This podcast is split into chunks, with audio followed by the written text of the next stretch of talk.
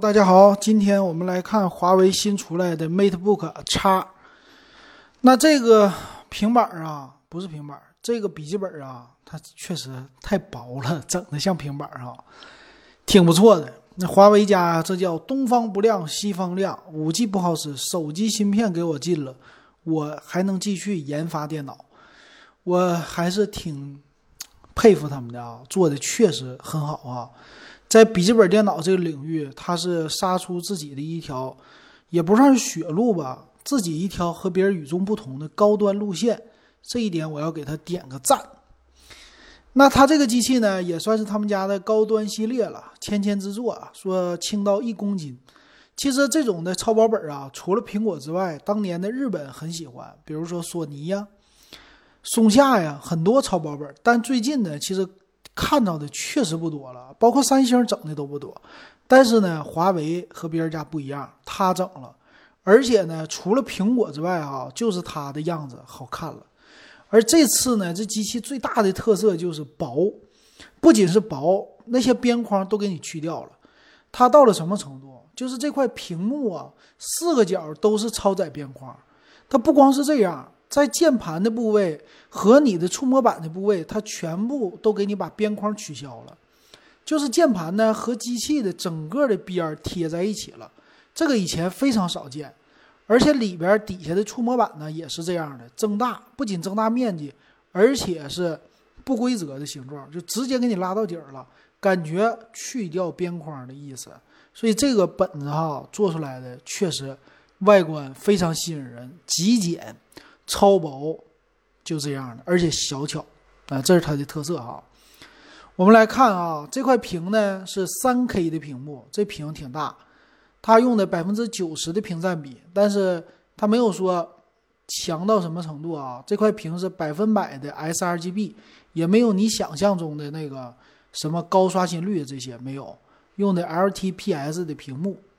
那这个屏呢是带触摸的，三比二的，三比二是什么屏啊？生产力的屏幕，特别适合那些商务人士出去溜达的，溜达的办点工，再咔咔一触摸哈。但是我觉得这触摸啊，我还是觉得它不顺滑、不丝滑。为什么呢？还是这块屏的问题。它这块屏上面不会给你整一堆大玻璃的，就是它和那种平板电脑的屏还是完全不一样，你知道吗？平板电脑那个外屏，包括手机的外屏，大猩猩玻璃，滑起来就一种很爽的感觉。但是像这样的屏幕啊，这个玻璃它不可能给你做到大猩猩那种感觉。所以我觉得呢，而且 Windows 它用起来确实触摸起来也不是那么特别的好用哈。呃，闲着没事我还是喜欢用手势。那它也支持啊，叫全新的压力触控板，就这触控板整个增大了，但不是那种苹果的贼大贼大的感觉，它是长条形的，上下的边儿啊不是那么特别的大，但是呢，它创新的地方内置了 NFC，NFC 一碰传，一碰传原来是底下右边有个标签是吧？这回呢，它是给你放在触控板里了，所以这是他们家的创新，这个我也给点个赞。做的非常之好，那摄像头放哪了呢？由于这个显示器做的边儿特别窄，所以他们家也是原创啊。我摄像头就不给你放那上，放键盘上，还是 F 六 F 七中间有一个摄像头的键，啪一点就出来，这叫物理隐私按键。哎，这点做的也是和别人家都与众不同，非常的好。那这个操作呢，它依然的有那种叫分身电脑操作呀什么的，就是手机和电脑的无缝切换生态链儿，这一点上好像现在就他们家做的挺好。苹果呢也有，但是无线方面，我觉得苹果没有它做的好。在传输文件呢干嘛的，这个现在是华为家的特色了。很多人可能买这个呀，就是为了华为的传输设备。这也挺适合商用人士的，我觉得是一个好事儿，非常好啊。那麦克风呢？它叫双麦克风，在你的笔记本开盖的部位，两个麦克风，就是你跟别人视频呐、通话呀，直接对着笔记本说话，取的范围比较大。他说能达到五米。那扬声器、喇叭呢？它叫高低音频分频的一个扬声器。叫什么键盘三 D 出音？从哪儿出啊？从键盘那儿出。哎，这一点整的也挺好，因为超薄嘛。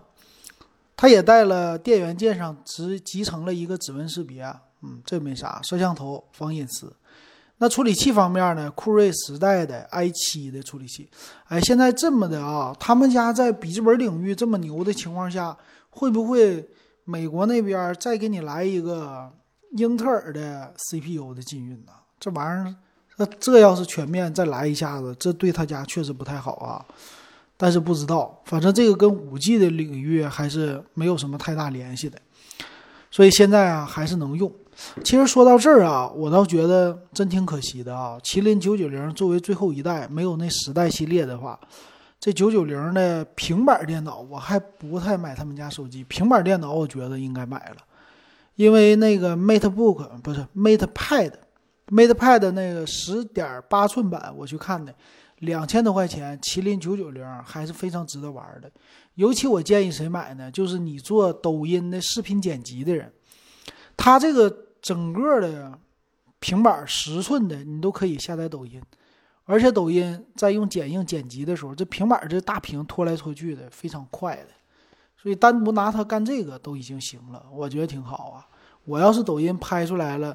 看的人多了，我就干脆买个这平板，我就用它剪抖音。那处理器行啊，处理器麒麟九九零完全可以把这个事儿干掉，很好。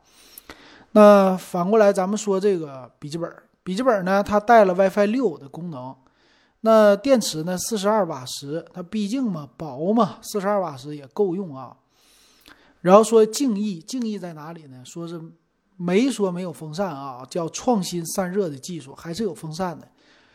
呃，充电呢是 USB-C，叫 Type-C 的一个接口，嗯，六十五瓦的，这够了啊。预装了 Win 十 Office 系列，全都有啊。别的方面送华为云，我们再看。其实这次华为云也挺悲催的，直接被限制了。来看这屏啊，三千乘两千像素，十三英寸屏，这屏幕不小，十六 G 的内存，四十二瓦时的。呃，来看详细的参数。详细参数啊，CPU 是酷睿 i7 的 10510U 啊，U 系列低电压的屏，四核的，四核应该是按照八线程来的吧。睿频最大到 4.9G 赫兹，但是呢，没有什么独立显卡啊，这是集成的显卡。那这块屏幕的素质呢，还算是 OK 的吧，毕竟是触摸屏，所以价格就上去了。那内存呢，小小的弱一些了，为什么？它用的是 LPDDR3 二幺三三兆赫兹的，所以在这一点上稍微有一点过时了吧？十六 G 的内存还是挺好啊，但是配上 LPDDR4 就好了。存储呢，五百一十二 G 的 M 点二接口的固态了啊啊，因为这么薄肯定是的。双频的 WiFi 蓝牙五点零的技术，摄像头呢七二零 P 的，四十二瓦时的电源，有四个扬声器。四十二瓦时的电池，有四个扬声器，两个麦克风，指纹识别的支持挺好。说最大能达到九个小时的一个使用时间，你要再去掉点别的，七个多小时是不成问题的，也就是一天的办公了。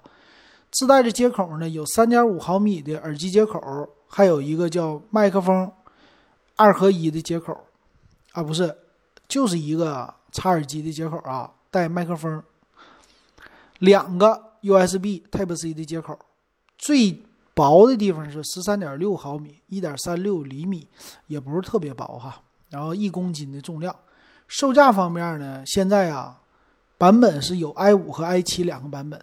最便宜的入门级的 i 五的版啊，是 i 五的，我看这是第也是十代啊，八个 G 内存，五百一十二 G 存储，再加上触摸屏，我看。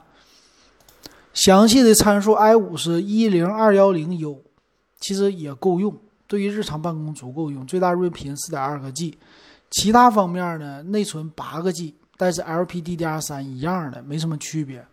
那这个机型呢，卖的是七千九百九十九，再减一百七八九九，这个售价对比苹果的 MacBook Air，其实不算特别贵啊，但能对标了，挺好。完事儿呢，i 五的十六 G 内存加五百一十二 G 存储，再加上触屏的，这个售价应该是八九九九。然后 i 七的呢，就升级到九九九九，一样差一千块钱。但是差一千块钱，你这个 i 五的就差八个 G 内存，你管我多要一千块钱有点扯。i 七的呢，你多要一千块钱，这还算是行，你毕竟 CPU 在这儿呢嘛。所以我觉得有性价比的，就是七九九九的，就完全够你体验了。体验这个超薄的性能、超薄的外观，适合谁呀？就适合那些小姑娘。我喜欢苹果的外形，而且呢，我还想用 Windows 的系统，那你就买华为的 MateBook X。那你要想体验苹果的系统，那就算了吧。那你还是买苹果，对不对？但是这次啊，它整个的外形确实好看，而且这块屏幕呢，跟苹果的比，它还算是挺大的，而且带触摸。苹果同样的价位，它哪有触摸呀？所以其实它这点玩的还是挺溜的。如果你有华为和荣耀的手机，那你买这个出去办公啊，拿出去这种的感觉呀，给别人看起来高档感呢，都挺高的。所以我这次我觉得它的机器出的非常好。再次给他点赞哈，好，那今天就说到这儿啊！大家喜欢我的节目，可以加我微信 w e b 幺五三六块钱，咱们电子数码点评二群可以进来。行，今天就到这儿，感谢大家的收听和支持。